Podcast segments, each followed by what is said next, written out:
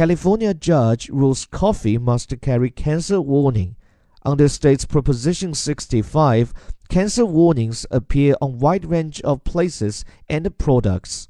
Coffee in the state of California must carry a cancer warning, a judge here ruled, in a blow to Starbucks and other retailers which had argued that a state law meant to protect consumers shouldn't apply to them.